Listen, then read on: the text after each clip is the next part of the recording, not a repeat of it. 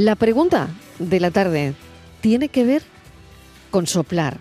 ¿Y saben por qué? Porque vamos a hablar de espirometría. ¿Saben para qué sirve la espirometría en pacientes con asma?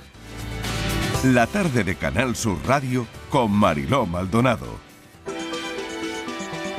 Siete minutos, llegamos a las siete en punto de la tarde. ¿Para qué sirve una espirometría?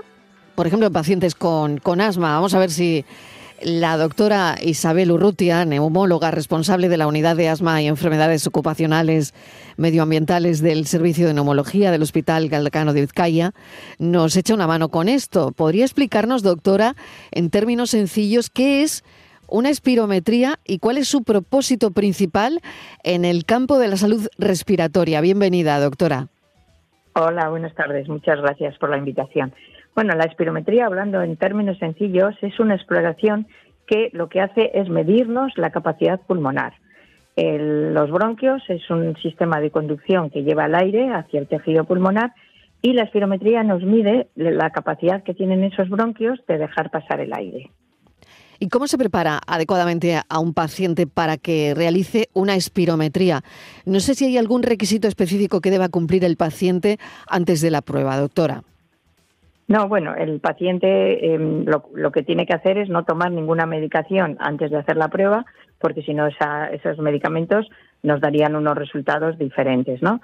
Y no, no, no hay ningún requisito especial, tener, mm, pues tener ganas de hacerla, porque es una prueba que requiere em, por parte del paciente voluntad. ¿eh? El paciente tiene que tener una buena disponibilidad para hacer la prueba.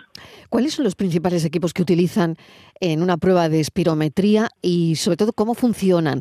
¿Qué tiene que hacer el paciente y qué equipos utilizan? Pues los equipos son los espirómetros. y lo que tiene que hacer el paciente es seguir unas instrucciones que le dará la enfermera, que básicamente son que expulse el aire, vuelva a coger el aire con mucha fuerza, la enfermera le, dirá que sople muy fuerte, entonces el paciente tiene que hacer un soplido lo más fuerte que pueda y seguir soplando hasta que el técnico le diga que pare. Entonces, así con esas maniobras, eh, pues podemos medir el flujo respiratorio. ¿Qué revela, doctora? ¿Qué pueden saber con el resultado de una espirometría? Bueno, pues el resultado de la espirometría es una prueba que nos ayuda a hacer el diagnóstico. La espirometría por sí sola no es un diagnóstico.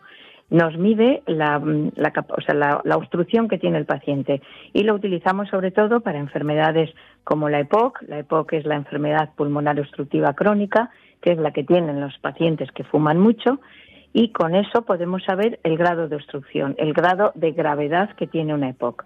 También nos sirve para valorar cómo está un paciente asmático. El paciente asmático eh, tenemos que conseguir que siempre que, su espirometría esté unos rangos normales. Para eso les damos el tratamiento y ese es como nuestro objetivo, que, que mantengan esos niveles dentro de la normalidad. Y doctora, ¿se utiliza de la misma manera en pacientes eh, de diferentes grupos de edad, por ejemplo, como niños, adultos, personas mayores? Sí, sí, sí, la espirometría es la misma, la maniobra es la misma. Lo que hay que tener en cuenta que los valores que se miden son valores de referencia, no hablamos de valores absolutos, ¿no? Es decir, eh, la máquina se adecua a la edad del paciente, al sexo, a la altura y al peso. De tal manera, pues un, lógicamente un niño de 10 años no le podemos pedir el mismo volumen respiratorio que a un sujeto de 60 años. Doctora, le agradezco enormemente que nos haya explicado con todo lujo de detalles y, muy bien, además, para qué sirve la espirometría. Muchísimas gracias, un saludo. Un saludo y gracias a ustedes. Adiós. La doctora Isabel Urrutia es neumóloga, eh, responsable de la unidad de asma y de enfermedades ocupacionales del Servicio de Neumología del Hospital Galacano de Vizcaya. Le agradecemos que haya participado también en el programa y a nuestros oyentes agradecerles que estén ahí, como cada tarde, que empezamos a las 4 y que acabamos a las 7. Que a las 4 empezamos con nuestro café hasta llegar a las 6 en punto de la tarde, donde nos cuidamos un poquito, lo intentamos. Gracias. Mañana seguiremos a partir de las 4 de la tarde contándoles la vida y a partir de las 6 cuidándoles. Gracias, un beso enorme. Adiós.